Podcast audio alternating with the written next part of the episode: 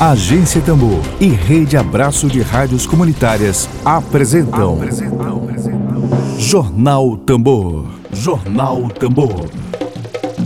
Comunicação livre, popular e comunitária.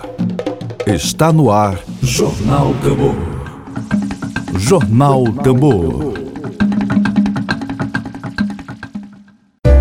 Dedo de prosa.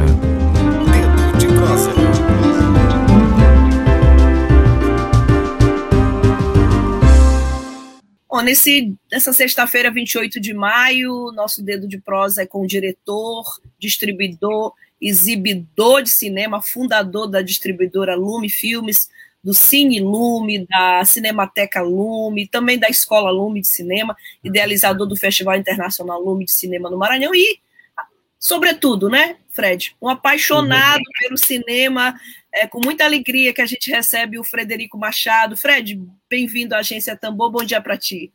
Bom dia, obrigado pelo convite. Estou muito feliz de estar participando do programa de vocês, acompanhando o canal. É, muito feliz mesmo, assim. Acima de tudo, um cinéfilo, né? Sou apaixonadíssimo por cinema mesmo. Verdade. Bom, a gente vai conversar com o Fred sobre os 35 anos do cinema brasileiro, claro, de momentos é, profissionais e dos projetos dele. Mas a gente queria, Fred, já que é a primeira vez que a gente te recebe, assim, para nós você é uma referência, assim, referência é, a exemplo de Márcio Vasconcelos, Celso Borges, essas pessoas que são livres aqui no Maranhão, uhum. que conseguem sobreviver de maneira independente, de maneira uhum. corajosa. Então, assim, o Fred, é, ele morou no Rio, estudou filosofia e é filho de uma de duas das maiores personalidades literárias aqui do Maranhão, o Arlete e o Nauro. Eu queria começar, Fred, essa entrevista, antes de falar de cinema, um pouquinho sobre o que mais te influenciou nessa paixão. É a primeira vez que uhum. você vem aqui, então, para nós é muito rico a tua, a tua vivência. Uhum. Então, o que, que, mais te influenciou? Filosofia, literatura, é, aquele é, é movimento cultural efervescente do Rio? Quem está chegando na área, Emília Azevedo aqui, que vai somar conosco nesse dedo de prosa. Oi, Emílio, bom dia. Bom dia, Flávia. Bom dia, Frederico. Um abraço a todos os ouvintes da Tambor, aqui os espectadores. Estou aqui rodeada de, de, dois filhos de duas personalidades literárias, Américo Azevedo Neto e Frederico Machado. Estou muito feliz com esse dedo de prosa. Então, Fred, eu começo te perguntando sobre o que mais te influenciou. Eu, eu gosto de dizer que o fruto não cai longe do pé, né? Também sou filha uhum. de professores de português e as palavras, a gente sobrevive de palavras. Eu queria saber o que te influenciou mais por essa paixão pelo cinema. Sim. É, eu tive a sorte de ter dois pais apaixonadérrimos por cinema, né, também, por arte de maneira geral. Então, meu convívio com literatura, com artes plásticas, com música, com cinema, foi desde criança, né? Filho único, extremamente tímido, solitário mesmo. É... Então, me abracei às artes e convivi com as artes desde cedo e foi realmente uma resposta para mim de todos aqueles percalços que eu tive na vida, dúvidas com relação à vida mesmo, a questão social, a questão política, a questão filosófica, a questão humana mesmo. Então, meu cinema foi sempre impregnado disso e essa paixão de vem desde cedo mesmo. Eu tive a sorte também de saber desde 10 anos de idade, 9 anos de idade, que eu queria fazer cinema, que eu queria trabalhar nessa área, que eu queria me expressar por essa área. É, então, acho que advém realmente desse convívio com a arte desde cedo. Né? Tive a sorte de ter pessoas ao meu lado mostrando essa arte desde criança e eu convivo com isso também. Então, advém Emílio... daí. Ah, vem daí, né? Emílio, parece uhum. que eu te vi fazendo um gesto, você quer fazer uma Não. pergunta? Ah, tá. Bom, Fred, a gente, eu no começo aqui do, do, do jornal, eu falei exatamente do que acontece hoje no Brasil, desse drama, ou não sei se é drama ou se é horror, é horror que é o o Brasil de Bolsonaro, né? Cinemateca fechada, corte de verbas, Marighella com problemas de exibição e boicote. Eu mesma tive que baixar o Marighella para poder assistir. Acho que até um vírus entrou aqui no, no meu computador, mas a gente tem assim paralisação desses mecanismos de financiamento público da Ancine. Eu queria é, ouvir de ti uma avaliação assim de uhum. que, que, qual é o impacto de tudo isso para o cinema, desse Brasil de Bolsonaro, esse filme de horror ou de drama, a gente não sabe ao certo. Queria ouvir a tua opinião sobre isso. Uhum. Não, um horror mesmo, assim. É, desde quando ele entrou, né, um pouco antes, inclusive, parou, paralisou completamente a área da área artística do Brasil e humana mesmo. É um processo totalmente desumano que está levando o povo a sofrer e agravado com a pandemia, né, mas muito advém desse governo mesmo, da indiferença total é, do humanismo nesse governo. Né, é uma política extremamente derrotista, de, de dizimar mesmo a população, a parte da população, de preconceito, de, de horror, de fato. Não é um drama, é um filme de horror que acho que vai perdurar, infelizmente, por muito tempo ainda. Assim, esses efeitos que a gente está vivendo nesse período agora de quatro, cinco anos, né, de anulação completa da cultura e da arte, a gente vai ter um efeito duradouro, porque o cinema, de fato, é uma arte que sempre cresce historicamente no Brasil, né? O cinema é uma arte que vai tenta crescer e é derrubada por alguns momentos da, da história brasileira, né? ditadura, Collor, agora Bolsonaro. Infelizmente, é uma arte que é uma arte que envolve um, uma certa tipo de produção financeira, né? Que é uma arte custosa, que depende relativamente do Estado também para desenvolver. Infelizmente, mais uma vez, a gente é cortado as pernas totalmente. Assim, a gente tem alguns projetos totalmente parados, boicotados por esse governo, e reflete mesmo em todo esse momento que a gente está vivendo, né? total desumano, é uma, uma, uma brutalidade que ocorre com o povo, com a arte, com, com a sociedade, com a política, um, um momento terrível mesmo, de total total é completo, é um abandono. A gente se sente totalmente abandonado, assim, uma completa uma completa indiferença com os artistas, uma completa eles querem, aparentemente, eles querem realmente cortar, anular com a arte no Brasil. Né? Então, a gente que é resistente tenta resistir de todas as formas, mas é muito triste. Né? A gente trabalha com produção, trabalha com exibição e trabalha com distribuição nessa área de cinema, e todas essas áreas estão acabadas, assim, estão decepadas. A gente não tem, não vê possibilidade de abrir cinemas por conta da pandemia, a gente não vê possibilidade de produzir filmes por causa do governo, a gente não vê possibilidade de distribuir os filmes que a gente acredita, por causa do governo também. É, inclusive a censura muito, né? A, a, voltou a censura de fato. Os projetos aprovados na, na, na são todos voltados para esse tipo de governo, as ideias desse governo, manipulação desse governo. Então, de fato, é muito cruel e muito triste. Mas a gente tem que resistir, né? A resistência da gente é tentando propor a, a continuação desse projeto de cinema da gente, humano, verdadeiro, é, social é, e ao mesmo tempo pessoal, que eu acho que também não faço, eu não, não, não diferencio esse meu cinema pessoal que indaga as minhas questões psicológicas, filosóficas, mas totalmente ligado também à sociedade e ao Maranhão, né? Meu cinema é extremamente ligado ao Maranhão, é a cidade que eu amo, a cidade que eu, que eu nasci, que eu vivo, e vejo o povo com muito é lindo o povo, mas ao mesmo tempo é muito triste, muito sofrido, né? É um povo que não sabe se expressar, ele tenta se expressar através da, da cultura popular, mas ao mesmo tempo é uma cultura popular também muito é, enraizada no íntimo do, das pessoas que fazem essa cultura popular. Felizmente, ainda essa cultura popular não é muito ainda contaminada pela cultura exterior, né? Então a cultura popular é, é muito forte ainda, realmente, porque não é impregnada de outro tipo de cultura, não tem a mistura tão forte ainda. E eu tento fazer cinema dessa forma também, um cinema que, que faça a pessoa pensar, que faça a pessoa indagar e que seja uma resposta aos meus anseios, né? aos meus, meus problemas, que, é, que hoje é totalmente voltado à política. Bom, eu queria saudar aqui, eu gosto de usar esse termo meio pomposo, né? Saudar, mas eu acho que ele faz jus à presença aqui de Joãozinho Ribeiro, que está assistindo a nossa, a nossa transmissão e está comentando: salve, salve, meu caro estimado Frederico Machado, viva o cinema maranhense, saudações culturais, minha querida Regina, meu querido Emílio, Joãozinho nos honra aqui com sua presença, e o Edilson Brito também, que comenta: Frederico é um dos ícones do cinema maranhense. Obrigado por ser maranhense. Ele, o Fred acabou de falar da, do amor que ele tem por essa terra, né? E e aí o, o Edilson está agradecendo. Obrigada por ser maranhense, Fred. Emílio? Não, dois queridos. Joãozinho é um, um, irmão meu, um irmão dos meus pais também, grande músico, grande figura do nosso Maranhão também. A gente que tem que ter muito orgulho do Joãozinho. Assim, realmente ele que é o ícone mesmo no, do, da história do Maranhão, da história da cultura maranhense. A gente está aqui agregar mesmo, assim. É, é a arte e a cultura é um eterno aprendizado, né?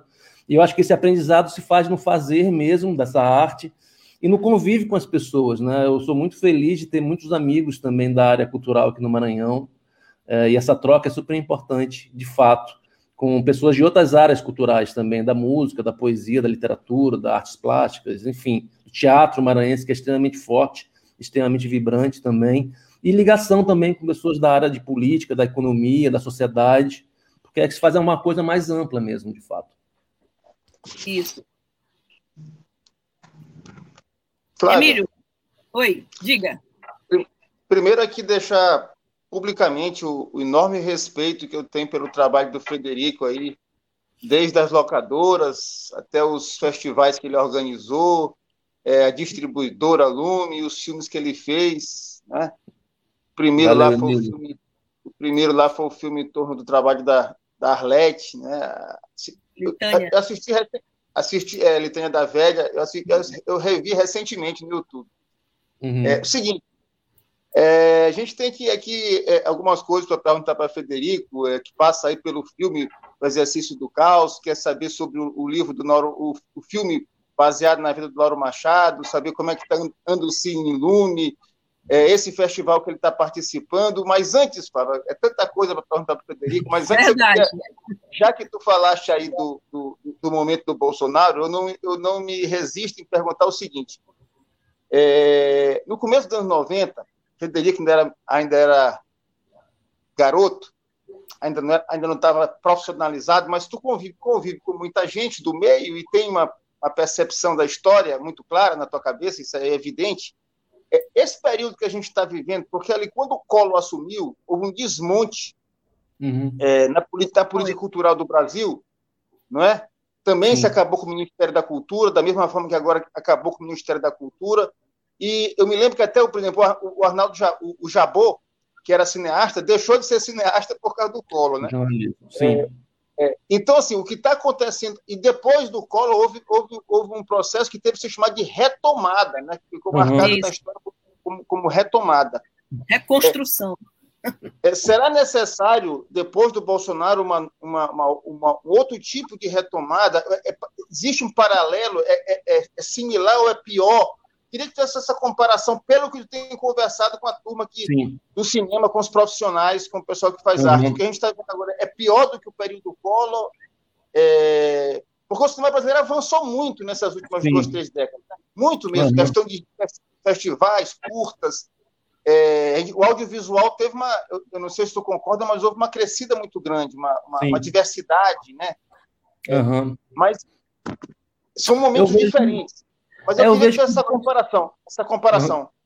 Eu vejo por dois primos, prismas aí, Emília. Assim, é, é, o cinema é uma, produção, é uma área de produção né, que se aparelhou de maneira muito grande com a digitalização, né, com o processo digital.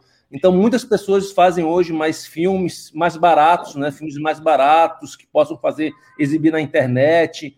Então, o cinema hoje é muito mais amplo e muito mais, mais possível, que é muito bom são feitos por pessoas mais humildes economicamente, que possam pegar uma câmera de casa fotográfica e fazer um filme. Então, pessoas negras estão produzindo muito mais, pessoas trans estão produzindo muito mais, o que é maravilhoso para essa área, é muito mais ampla para o cinema, de forma geral, essa visão. Então, eu acho que é possível manter essa produção, pelo menos minimamente, mesmo com esse processo de tentar anular o cinema brasileiro. Por outro lado, eu vejo também que tem uma, um aspecto muito pior nesse momento. Assim, a gente está muito mais desgastado, está muito mais entristecido, está muito mais embrutecido pela brutalidade dos outros. Assim, não sei se consegue compreender. A gente está, eu falo com muitos realizadores já de, potentes desse cinema brasileiro que produziram muito durante os últimos 20 anos e eles estão muito decepcionados e desgostosos com o cinema com essa arte, que a gente tenta trabalhar nessa arte, mas ao mesmo tempo tem uma ruptura sempre de 20 e 20 anos. Então, o a cinema, como é uma arte de 125 anos apenas, é uma arte recente, né? A gente não sabe o que pode ocorrer daqui 10, 20 anos, assim, qual vai ser o processo de visualização dessa própria arte, né? se vão existir os cinemas no multiplex, se vão existir os cinemas independentes, qual vai ser a forma de exibição, se vai ser através de streaming, é, canais streaming, ou pela YouTube, enfim, tem várias formas de, de, de, perceber esse pensamento do cinema hoje, mas eu acho que tem uma geração que está querendo continuar, mesmo através de toda essa dificuldade, fazer o cinema e não vai ter nenhuma interrupção. A gente mesmo está produzindo dois longas nesse momento, nesse momento caótico, a gente está tá produzindo dois longas independentes. É, mas eu vejo também esse cinema mais profissional, o cinema mais caro, com uma série de dificuldades, assim, não só econômicas, políticas, mas até a forma de exibir e distribuir esses filmes, né, diante do que vai ter daqui 5 a 10 anos. Então, é muito difícil a gente saber, de fato, se é pior ou melhor. Mas eu acho que tem, uma, uma, tem um grupo que querendo fazer cinema ainda, que por um lado é bom, né, mesmo diante desse caos, porque naquela época do Collor era, foi totalmente impossível fazer, porque era só era 35 milímetros, era muito caro. Então, as pessoas deixavam de fazer de fato, então somente com a retomada, com a questão do. Alô? Estou ouvindo. Está ouvindo? É, caiu aqui um pouquinho a internet. Então, com relação à retomada, realmente era só filme 35mm, era foi totalmente é, acabada, né? Foi detonada de fato. Então demorou cerca de três, quatro anos de produzir. O Carlota Joaquina fez aqui no Maranhão, inclusive foi o filme que deu realmente esse processo de retomada no cinema brasileiro. É, mas agora não, agora essa digitalização então é possível manter, pelo menos minimamente, esse processo de produção. Mas a gente está muito triste mesmo, assim, porque a gente sente que o, que o povo está muito mais, mais triste, o, as pessoas que fazem arte estão muito mais é, desesperançadas mesmo, né, por esse momento. É, a gente está lutando para não ficar deprimido. A verdade é essa, assim, é uma luta diária para não ficar deprimido, para não ficar fechado no quarto e não olhar o outro, porque cada dia é uma luta, né? Cada dia é um sofrimento, cada dia. E eu não falo nem financeiramente que eu estou vivendo há dois anos, é, não sei como financeiramente. Imagino tanto de artista, pelo menos eu tenho uma uhum. base mínima, né? De, de família, de, de, de empresa, mas são dois anos caóticos financeiramente mas eu digo nem digo financeiramente, digo mesmo em termos de, de cabeça, né? de, de, de mente. É, manter uma mente sã nesse momento tão terrível e tão horroroso que a gente está vivendo em termos de saúde pública, em termos de, de contato com o outro, em termos de, de viver mesmo né, diante desse cenário caótico e aumentado por um governo um desgoverno né, federal tão cruel e tão desumano é algo que vai marcar com certeza a vida da gente sempre, né, daqui para frente. Eu acho que vai sair muito filme bom, inclusive. Vai, vai sair muita arte boa, vai sair muita arte potente, né, advindo dessa, desse momento cruel que a gente está vivendo. Eu acho que nesses momentos cruéis, assim, históricos e humanos, a arte é uma resposta muito poderosa é, de resposta mesmo, assim, de solução para esse momento. Então, acredito que vai, ver, vai ter muita música poderosa, vai ter muita, muito teatro poderoso, muito filme poderoso, que vai ser uma resposta muito clara para esse momento que a gente está vivendo de, de, cinco anos aí terríveis.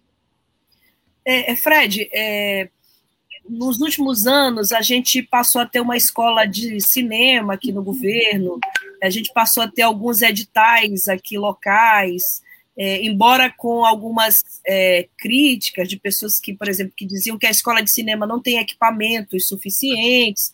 Então, assim, é, eu queria saber de ti uma avaliação, porque eu percebo é, exatamente o que tu dizes, na contramão dessa crise, tem muita gente boa fazendo cinema, e cinema de uhum. qualidade aqui no Maranhão, a gente tem a, a própria Guajajara Filmes, da Thaís, que está fazendo o um documentário Sim. da vida do Cãozinho, e uhum. outras uhum. pessoas muito boas fazendo cinema. Então, vou aproveitar a tua presença aqui. A gente gosta de, de falar que comunicação é mediação, né? No, comunicação uhum. não é simplesmente divulgação. E aproveitar a tua fala aqui para pedir exatamente essa avaliação do momento tão fértil do cinema maranhense. Uhum. E, claro, um recado para o poder público, para os poderes públicos, que tem sim uhum. condições de fomentar, de incentivar e, e, dar mais recursos. Por exemplo, teve um edital da, é, ano passado da Lei Aldir Blanc, por que não um edital só para cinema? Parece que o Estado do Maranhão tem, um edital uhum, só para filmes. Eu que tem, uhum. tem esse edital. Queria exatamente. Tem, tem é, pois é. A tua uhum. avaliação desse momento do cinema maranhense na contramão do bolsonarismo e o que, que é, o governo e a prefeitura podem fazer pelos cineastas maranhenses ainda? Uhum. Não, é super positivo. Acho que, de fato, assim, o Maranhão, dos anos da, de seis anos para cá, oito anos para cá, teve uma força muito grande com relação à produção, né? a uma nova geração de realizadores. O cinema maranhense é forte desde os anos 70, é bom frisar isso também, tem uma história muito potente desde o Super 8 dos anos 70, né? Passando por vários nomes do cinema maranhense, que é bom sempre ter essa memória também. Uhum. Mas, de fato, é, de 10 anos para cá, ter, através dos editais da escola estadual e de outras escolas particulares de cinema também, cursos e festivais que aumentaram muito também aqui no Maranhão, é, dá uma nova, um novo gás. Então, eu uhum. vejo com muito bons olhos esse momento. Eu acho que está realmente, sim, o governo e a prefeitura estão fazendo esforços em prol da, da, do cinema especificamente. Eu não posso dizer tantas outras áreas, porque eu não conheço tanto. Mas eu digo que do cinema, sim, há projetos, há processos, há projetos de editais, é, não só da Lei Aldir Blanc, que ajudou muito, que é necessário manter isso também, porque a gente mantém, a pandemia está sendo mantida, né? E está tendo muito, muita dificuldade, como eu falei no, no bloco, no, no, na, na resposta anterior, é, mas eu acho que é um grande momento. A gente vê uma, um surgimento de grandes realizadores, de grandes filmes, não só de curtas-metragistas, mas de produções de longa mesmo, de séries sendo feitas. E advém muito desse contato que a gente teve com a Cine nos últimos 10 anos. Né? Eu fui do comitê gestor também, cerca de 12 anos atrás, e incentivei muito a questão da, da cota para o Norte, Nordeste, Centro-Oeste, que antes não existia, de produção.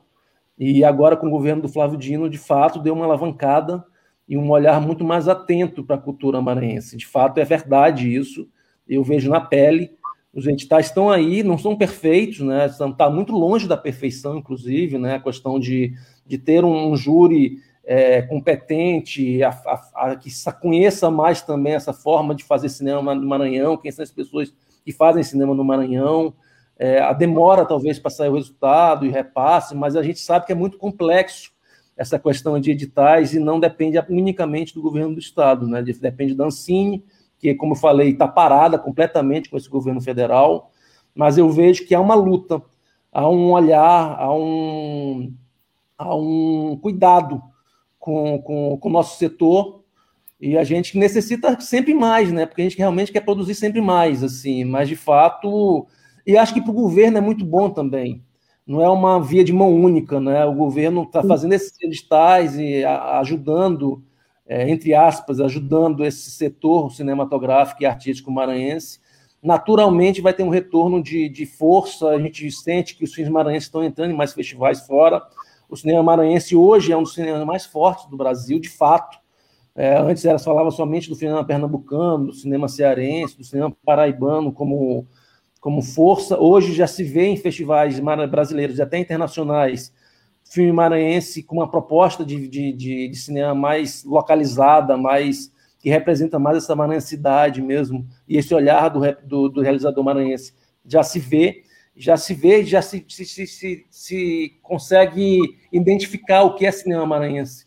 Então, advém isso das produções que são muito mais constantes, dos realizadores, que são muito mais amplos, tem muito mais realizadores fazendo cinema, não é mais restrita a um ou dois ou três realizadores. E, de fato, devido aos editais e às escolas e aos festivais e ao próprio, ao próprio convívio dessas pessoas que fazem cinema, né? uns com os outros e com as outras artes. Eu acho que está tá tendo muito mais união nesse cinema maranhense, porque se faz muito mais. Né? Então, as pessoas que dirigem alguns filmes participam da produção de outros, fotografa outros filmes. Então, está muito mais junto essas pessoas que fazem cinema no Maranhão, o que é muito bonito de se ver. É, a gente fazia cinema há 20, 30 anos, né, 15 anos atrás, era muito solitário. A gente é um pouquinho ainda, eu sou muito solitário pelo meu ser mesmo, assim, mas eu vejo que está tendo muito mais, mais união na área. Pois é, o cinema está em fase tão fértil que a gente tem a Lívia aqui da Agência Tambor, que foi premiada com o curta Querida, né, Lívia? É, nossa caçulinha aqui. Tem uma pergunta para você, que é do Lima, né? O Lima pergunta, Frederico, você acha que os festivais culturais online voltados para o cinema, eles têm ajudado a promover a galera que está fazendo cinema há mais tempo, também aqueles que estão começando a entrar no audiovisual, a tua opinião sobre festivais culturais online. Com certeza. Claro. Também... Claro. Só acrescentar para o Frederico comentar o festival que ele está participando agora também, né? É, senão a, termina né? Não, assim, a gente ano passado criou a Cinemateca Lume Online, que foi um projeto hum. muito bacana, assim, foi um projeto que foi criado sem nenhuma expectativa. Eu entrei em contato porque a gente estava muito ansioso, fechado em casa, sem ver filmes, sem trocar ideia e eu percebi que não tinha uma cinemateca, não né, um cineclube que voltado exclusivamente para filmes maranhenses. Então a gente abriu sem nenhuma expectativa e teve uma resposta muito grande dos realizadores e do público também. Cresceu muito rápido o canal. É Cinemateca Lume, é um canal no YouTube. Quem quiser acessar e seguir o canal, a gente posta filmes quase semanalmente lá nesse canal, filmes maranhenses, com debates, com lives. E os festivais online são de extrema importância nesse momento, né? Assim, é que dá dando um respiro uh, para as pessoas, né? Uma forma de visualização desses filmes e o que é legal nos festivais online que é extremamente democrático e livre, né? Pessoas do Brasil todo e do mundo todo podem ver os filmes gratuitamente.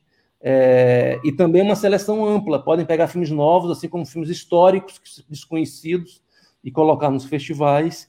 E esse festival do Rio de Janeiro que eu estou participando, né, que é o Festival Estação Virtual, é 35 anos, é um festival comemorativo, do grupo Estação Botafogo, que é um grupo de exibidor lá do Rio de Janeiro, muito importante, que está fazendo 35 anos agora esse ano. Eles pegaram filmes emblemáticos da, da sua programação nesses 25 anos do cinema brasileiro, que, filmes brasileiros que passaram no festival, no, no cinema de maneira presencial nesses 35 anos. E a gente está muito feliz de ter dois filmes nesse festival. É um festival curioso, que são, são filmes super importantes mesmo do cinema brasileiro como Lavoura Arcaica, como Eu Sei Que Vou Te Amar, é, Memórias do Cárcere, Cidade de Deus, Central do Brasil. E a gente foi selecionado para estar junto com esses filmes emblemáticos do Brasil, com o Exercício do Caos, que é um filme, um filme que foi muito sucesso quando foi passado lá, presencialmente, né, em, já vão fazer oito anos já desse primeiro longa, longa-metragem que eu fiz, nove anos na realidade já e está passando online, é, é, bem fácil de acessar, você vê lá, então são quase 200 filmes entre longas e curtas, e está também o Litania da Velha, que foi o meu primeiro curta. É, uhum. curiosamente, estão meus dois primeiros trabalhos, né, na, tanto como curta-metragista como longa-metragista, que foi o Exercício do Caos, o Litania da Velha, junto com outros filmes é, emblemáticos desse cinema brasileiro. É, hoje também está estreando em outro festival, é, Brasil Brasileiro, que é um festival online também de São Paulo, eles pegaram 10 filmes emblemáticos do Brasil dos últimos três anos. A gente está exibindo As Órbitas da Água, nesse festival também, que foi selecionado, junto com filmes do Pernambuco, bastante filmes pernambucanos, como Bacurau, é, O Som Redor, do Kleber.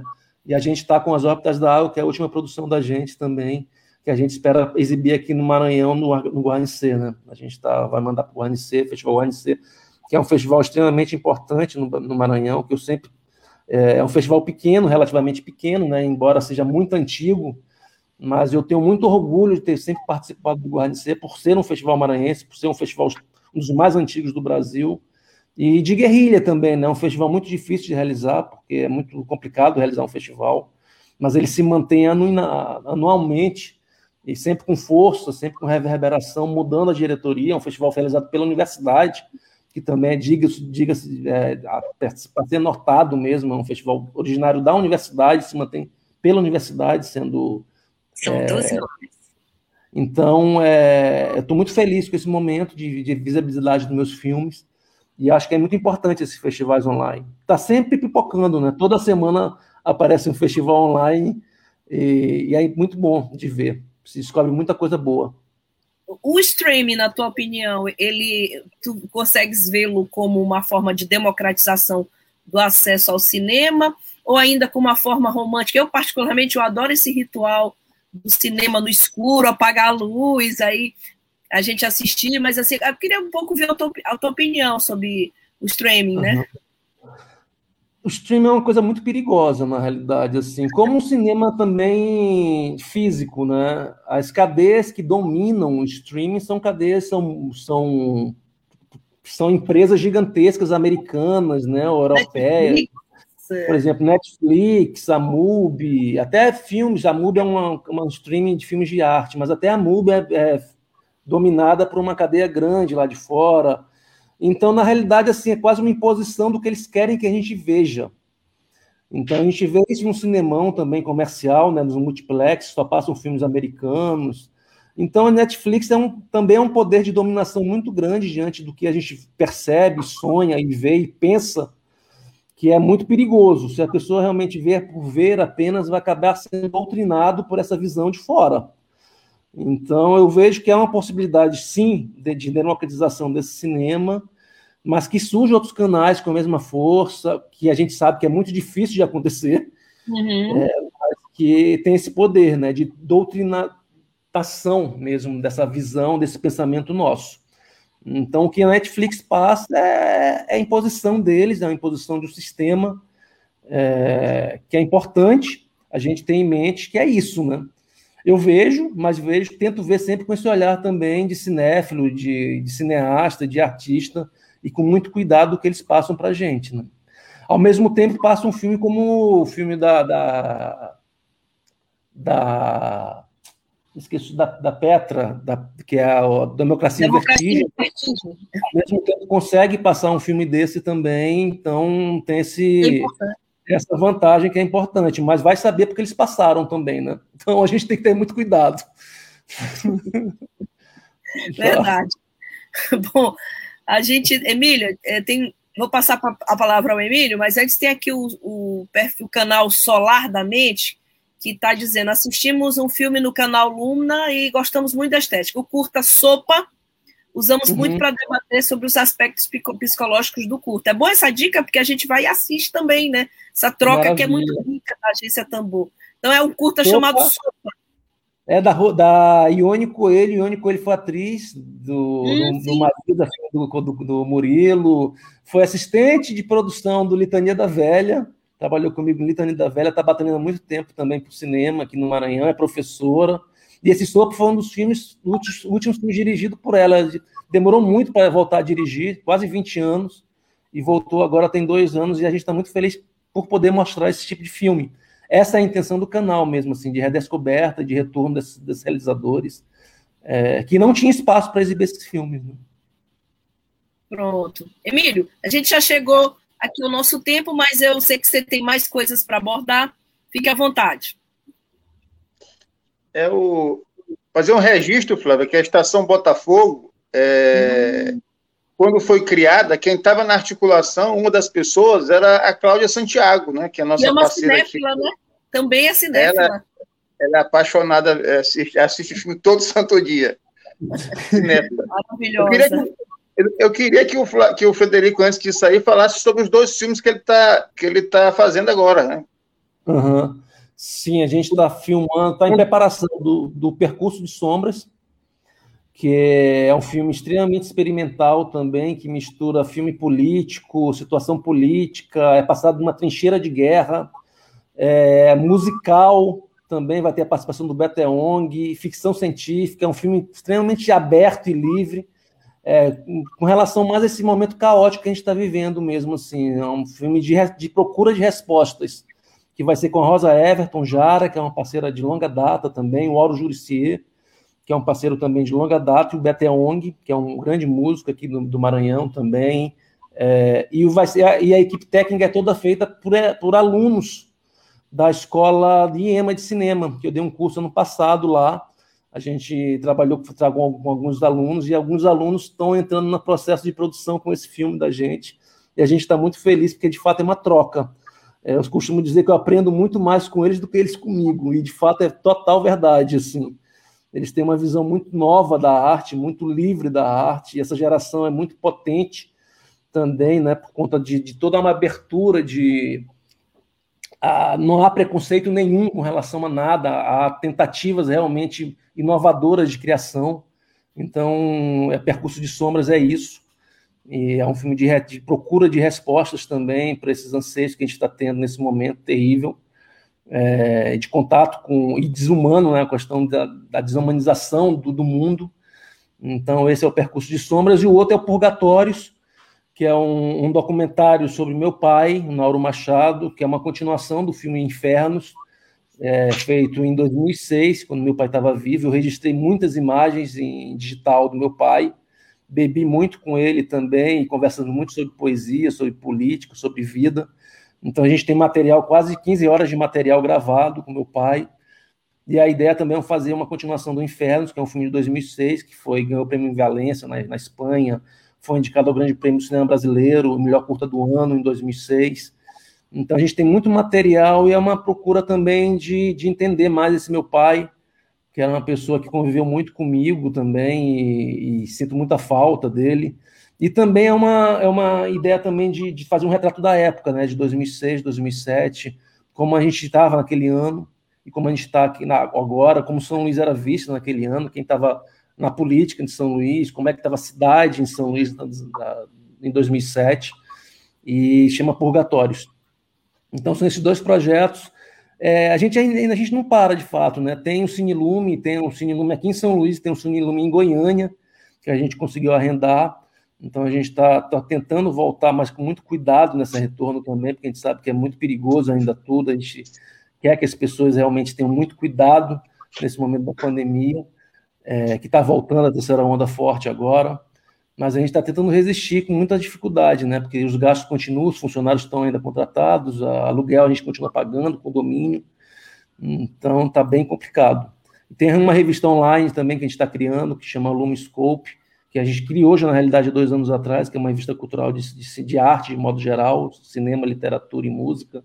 Tem uma loja virtual que a gente abriu na pandemia depois que a Backbeat fechou. Então tem muitas coisas, de fato. Tem a escola do IEMA, que eu vou dar aula no é, semestre que vem, novamente no IEMA. É, então estou muito feliz, embora seja um momento difícil para a gente. E, como eu falei, há momentos muito. É, é uma constância, é muito, muito constante nesse período, né? Um momento muito deprimido, outro momento muito feliz é, diante de todo esse, esse, período que a gente está vivendo mesmo, que a gente não sabe o que vai sair daí. Mas a gente não pode parar, então por isso que a arte e o cinema estão comigo, ainda bem que eu consegui encontrá-los desde cedo e permaneceram comigo, eu sou totalmente apaixonado por cinema, pela criação cinematográfica, eu me revelo muito pelos meus filmes, eu me revelo muito pelo fazer cinematográfico com as pessoas que estão comigo nesse set de filmagem, depois na montagem, na criação do roteiro. Então, o cinema é uma arte coletiva de fato, e eu, por ser uma pessoa muito solitária e fechada, é, e trabalhando numa arte coletiva, me revelo de fato é, feliz nesse momento de, de set. Eu sinto muita falta do set de filmagem. Desde 2000, desde 90, 97 eu comecei, parei durante seis anos, né, quando abri a Lume Filmes. Voltei em 2004, mais ou menos, a voltar a fazer cinema, e desde 2004 eu não paro. Né?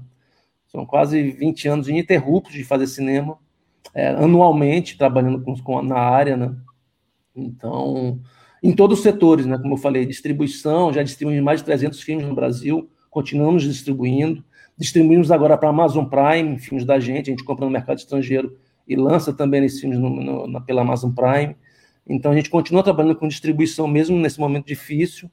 É, exibição também, a gente está com quatro longas para exibir no mercado de cinema brasileiro no ano que, é, nesse ano, no ano que vem, né, que é o filme novo do Camilo Cavalcante, que fez a História da Eternidade, que é o filme novo do Marcelo, é, Marcelo Luna, que fez o Rap do Pequeno Príncipe, que é um filme antigo também super importante, dos anos 90 no cinema brasileiro, cineasta pernambucano, que é muito importante. Estamos com o filme Viver Lá, que é um filme da Guatemala também. É então a gente está bem.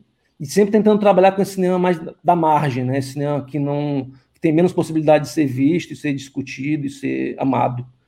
Então, continuar na luta. Bom, a gente chegou aqui nosso nosso tempo regulamentar. É, Fred, a gente queria te pedir as tuas considerações finais sobre o tema e antes te agradecer pela presença, por ter aceito o nosso convite, por participar desse coletivo também independente, também na contramão. Sim. Não, eu estava ouvindo vocês antes aqui, estou muito feliz também por estar falando aqui, né? Um espaço independente, como o nosso também, lá, lá da questão da Lume Filme, sempre foi tentar trabalhar realmente de maneira é, independente, livre, e forte também, sem receio de falar o que pensa, sem receio de, de fazer o que, que, pensa. Então, eu acho que o espaço de vocês é extremamente importante, principalmente ainda mais nesse momento que a gente está vivendo, é de resistência também.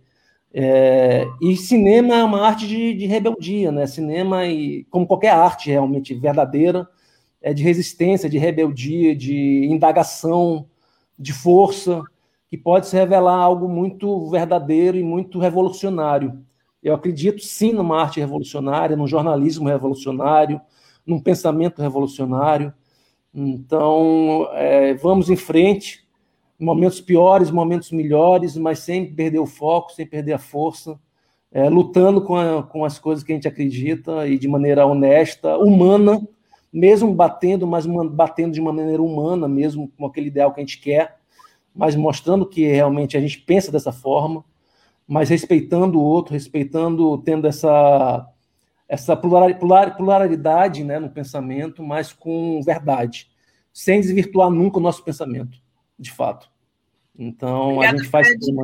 Obrigado mesmo por vocês estarem com a gente, assim, ter chamado de fato, é um espaço legal, eu sou muito comentado lá fora, inclusive, quero falar assim, de maneira sem nenhuma pretensão, assim, a gente, é, claro. a gente vê pelos festivais que a gente é chamado, pelos, é, pelo circuito de festivais que a gente passa nossos filmes, pelo respeito da crítica, acabei de lançar esse livro também, que chama Porto no Purgatório, que é, uhum. Que é impressões sobre o meu cinema, feito por quase 60 críticos do, do Brasil e fora do Brasil, falando do meu cinema, então, e, sendo, e falando aqui no Maranhão sobre meus filmes, o meu cinema, e essa forma também é uma forma de eu ter mais contato também com o público maranhense, né? Ele conhecer mais minha obra, eu também conhecer mais ainda as pessoas que fazem arte e que tentam ver meus filmes aqui no Maranhão. Maravilha. Tá, Emílio, alguma fala? Só para dizer para Frederico, dizer para Frederico até breve. Em breve você estará voltando aqui. E com a entrevista a gente viu que que, que ele falou aqui no início de depressão umas duas vezes que cinema é, é um remédio barato é, e muito eficiente para depressão, porque se deprimido ele faz esse monte de coisa que ele faz, imagina se. Imagina. Valeu, amigo. Não, mas Valeu. tem momentos que é difícil, tem momentos que está difícil, tá? É... Mas vamos lá, vamos continuar produzindo. Obrigada. Imagina. Só lembrando que amanhã, amanhã, 29 às 9 da manhã, tem o Fora Bolsonaro, tá? Isso. Estou compartilhando. Que, acho um abração da Arlete. Dá, abração em Arlete. Dá abração em Arlete. Tá. Amanhã tem Fora Bolsonaro. A gente deseja um bom fim de semana para vocês. Eu desejo um bom mês para todo mundo. Segunda-feira tem Lívia Lima aqui no comando, Emília Azevedo aqui no comando. Obrigada a todos e a todas. Nove horas o Brasil vai gritar fora Bolsonaro. Obrigada, gente. Tchau. Tchau. Obrigado. Web Rádio Tambor. A primeira rede de comunicação popular do Maranhão. Comunicação comunitária. Livre, alternativa e popular.